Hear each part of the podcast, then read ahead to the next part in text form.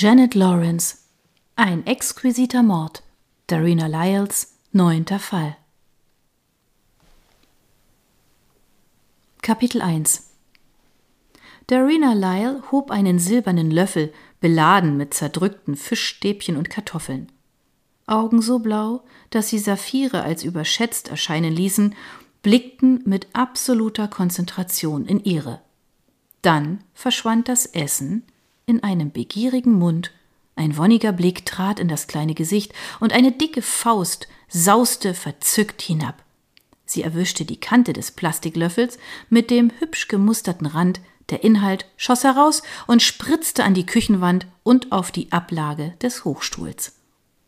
Die blauen Augen wurden weit vor Erstaunen, und das Glucksen aus anerkennenden Geräuschen war beinahe verständlich, während zwei dickliche Finger probeweise in den Klecksen herumstocherten und vorsichtig ein Fischbrocken in den Mund ihres Besitzers beförderten.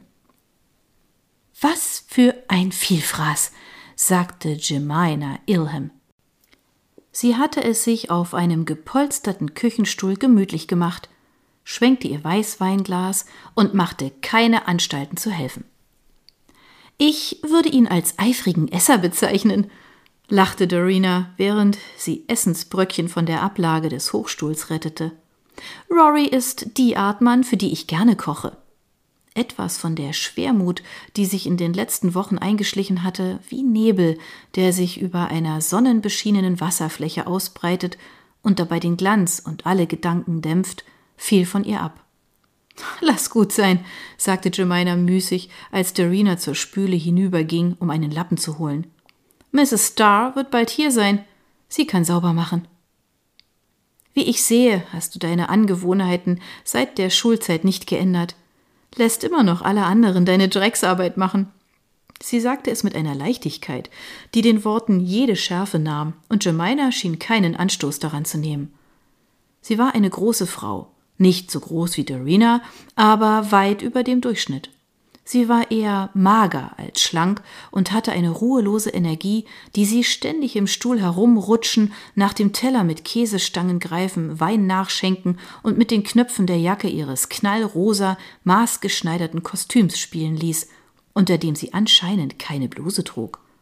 Die spitzen Knie, die der kurze Rock enthüllte, ließen sie seltsam verwundbar erscheinen, ein Eindruck, der von dem kurzen braunen Haar und der zu großen Nase verstärkt wurde die ein elfenhaftes Gesicht dominierte.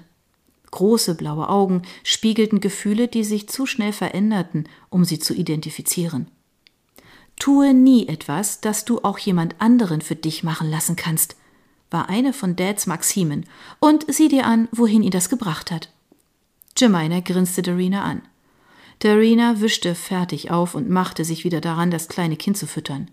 Wenn du das gegessen hast und immer noch hungrig bist, berate ich dir noch ein Fischstäbchen, erklärte sie. Und brach ausnahmsweise mit ihrem alten Prinzip, nicht in den Häusern anderer Leute zu kochen, wenn sie nicht dafür bezahlt wurde. Menschen zu verpflegen war Dorinas Geschäft.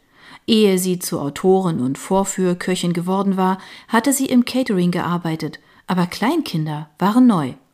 Sie beabsichtigte, es auch dabei zu belassen, aber es war unmöglich, nicht dem Charme seiner großen, staunenden Augen zu erliegen. Ich habe Leute erlebt, die sich mit weniger Appetit über ein Rinderfilet hermachen, kommentierte Dorina, als Rory mit Begeisterung den Löffel leer putzte.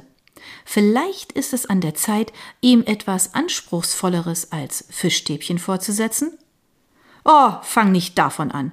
Dad versucht seine neueste Auserkorene dazu zu bringen, eine Kollektion von Gourmet-Babynahrung herauszubringen und meint, dass Kinder wie Rory gebildet werden müssen. Oh, wirklich? Das klingt toll.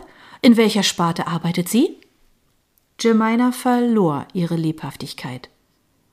Val Douglas? Ich bin mir nicht ganz sicher. Sie hat diese Firma irgendwas mit Lebensmitteln für Menschen, die gewisse Dinge nicht essen können. Sie und Dad sind gerade dicke Freunde. Und naja, du kennst Dad, er glaubt immer am besten zu wissen, was gut für andere ist. Woran sich Darina bei Basil Ilham am besten erinnerte, war seine Abwesenheit. Jeminas Vater hatte sich nur selten in ihrer Schule blicken lassen, Einmal allerdings landete er mit einem Helikopter auf dem Hockeyplatz. Jemina badete im Ruhm und musste ausnahmsweise nicht erklären, dass er ein Firmenimperium leitete und viel zu wichtig war, um am Gründertag oder zum Sportfest da zu sein. In jüngerer Zeit, bei den seltenen Gelegenheiten, wenn sie mal in die Wirtschaftsseiten sah, hatte sie seinen Namen bei Übernahmemeldungen gelesen, immer auf der Gewinnerseite. Sagtest du Val Douglas? Ich habe sie kennengelernt. Sie schrieb früher Kochartikel für eine Frauenzeitschrift, aber ich habe sie seit einer Weile nicht mehr bei den Presseterminen oder der Kochautorengilde gesehen. Jemina schien sich nicht für diese Information zu interessieren. Naja, Dad glaubt, dass die Zeit reif ist, um Gourmet-Babynahrung auf den Markt zu bringen und dass Val es tun soll. Und? Wird sie das machen? Jemina lachte heiser. Wenn sie weiter bei Dad gut dastehen will, wird sie es tun.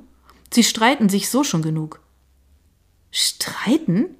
Darina fiel es schwer, sich vorzustellen, dass sich die beherrschte und freundliche Val Douglas mit jemandem stritt. Weswegen? Oh, ich weiß nicht, ob eine Rationalisierung in der Produktion die Qualität beeinflussen würde. Solche Sachen. Mit Val kann es ziemlich hitzig werden. Darina erinnerte sich daran, wie Val sich darüber ausließ, dass kommerzielle Produktionsmethoden selbst die besten Lebensmittel zur Unkenntlichkeit reduzierten. Im Moment, fuhr Jemina fort, reden sie dauernd darüber, was privilegierte Kleinkinder in der täglichen Ernährung brauchen. Ich verstehe nicht, warum sie sich darum Gedanken machen. Warum keine Fischstäbchen? Die haben immerhin Proteine und alles, oder? Oh, für die Ernährung sind sie ausgezeichnet, stimmte Dorina zu. Aber sie sind kein kulinarisches Erlebnis. Warum sollte man nicht die Geschmacksnerven eines Kleinkindes herausfordern? Ihren Gaumen stimulieren? Immerhin formen frühe Gewohnheiten den Rest unseres Lebens. Ich nehme an, deine Mutter war eine fabelhafte Köchin, sagte Jemina träge. Darina lachte. Ma hasste es zu kochen, aber ein feinschmeckerischer Cousin lebt bei uns und er experimentierte ständig in der Küche. Ich wuchs damit auf, ständig auf die nächste Mahlzeit zu warten. Und jetzt löst du Delia Smith ab. Jemina klang ehrlich beeindruckt. Darina schnaubte höhnisch. Ich wünschte, es wäre so. Du siehst eine kämpfende Kochautorin vor dir. Ich habe vor kurzem meine regelmäßige Kolumne verloren und noch keine neue gefunden. Aber du bist im Fernsehen. Ich habe eine der Sendungen gesehen. Wann war das? Vor einem Jahr? Vor über einem Jahr und seitdem nicht mehr, sagte Dorina niedergeschlagen und fühlte sich mehr und mehr deprimiert. Ich habe im Moment nicht mal einen Auftrag für ein Buch. Seit meiner Hochzeit scheint nichts mehr gut gelaufen zu sein. Das hatte sie nicht sagen wollen, es war ihr irgendwie herausgerutscht. Jemina setzte sich etwas aufrechter hin, ein böser Glanz lag in ihren Augen. Darina, die größte Optimistin, ist zu Tode betrübt? Puh, das glaube ich nicht. Ich habe wohlgemerkt nie viel von der Ehe gehalten. Lieben und verlassen, pff, das ist mein Motto. Ihre prahlerische Art ließ anderes vermuten. Ich will William nicht verlassen, sagte Dorina schlicht. Wie lange seid ihr verheiratet? Achtzehn Monate. Es war ein kalter Tag im März gewesen, stürmisch. Der Wind hatte ihr den Schleier ins Gesicht geblasen, als sie für die Hochzeitsfotos draußen vor der Kirche gestanden hatten.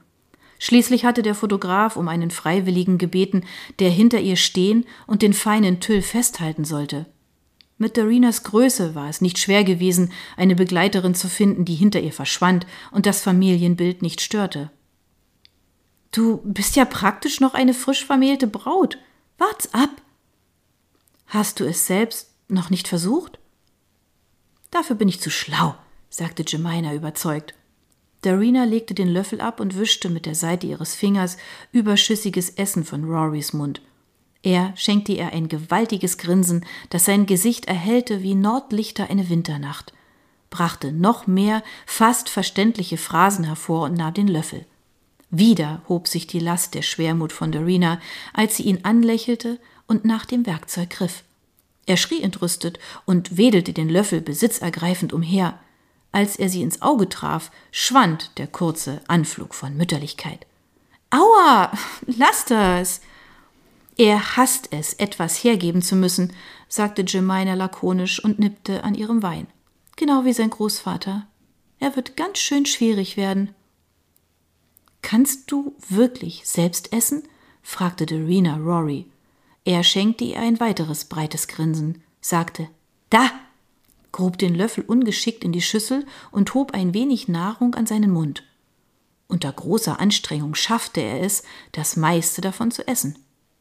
Ich kann verstehen, warum du so vernarrt in ihn bist. Ich bin nicht vernarrt in ihn, erklärte Jemina. Es fällt mir recht leicht, dem Charme des Wickelns, der nächtlichen Schreie und der überall verteilten Spielzeuge zu widerstehen. Und Rory verfolgt gnadenlos, was er möchte. Wie gesagt, er erinnert mich sehr an Dad. Dann ruinierte sie die Wirkung dieser Worte, indem sie dem Kind einen Kuss auf den Kopf drückte, als sie Darina ein Glas Wein brachte. Ist er denn gar nicht wie deine Schwester? Fragte Darina, während sie fasziniert die Bemühungen des Kleinen beobachtete, sein Mittagessen zu essen. So entschlossen, so gierig. Jemina zuckte mit den schmalen Schultern. Kannst du irgendwelche Ähnlichkeiten entdecken?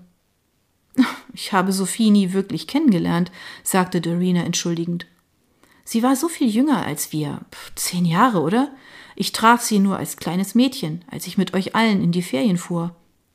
Aus einem tiefen Winkel ihrer Erinnerung zog sie das Bild eines kleinen Kindes hervor, an einen riesigen Teddybär geklammert, der auf der Reise nach Italien viel zu viel Platz einnahm, und an ihrem Daumen lutschend, während sie die Freundin ihrer Schwester mit großen braunen Augen beobachtete.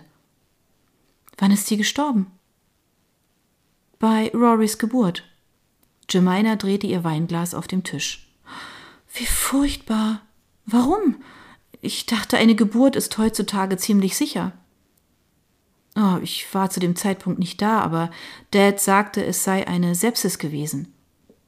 Das klingt, als hätte man sich nicht angemessen um sie gekümmert, deutete Dorina zweifelnd an. Es war schwer vorzustellen, dass ein Kind der wohlhabenden Ilham-Familie nicht unter allen Umständen beste medizinische Betreuung bekam, besonders bei einer Schwangerschaft. Jemina seufzte. Sie war von zu Hause weggerannt, hatte sich versteckt. Wir wussten nicht, wo sie war oder was sie tat, bis das Krankenhaus Dad anrief und mitteilte, dass sie ein Kind geboren hatte und im Sterben lag. Darina versuchte sich vorzustellen, eine Schwester so aus den Augen zu verlieren und versagte. Wie furchtbar. Dein Vater muss vor Sorge außer sich gewesen sein. Jemina schwieg. Warum ist sie von zu Hause weggegangen?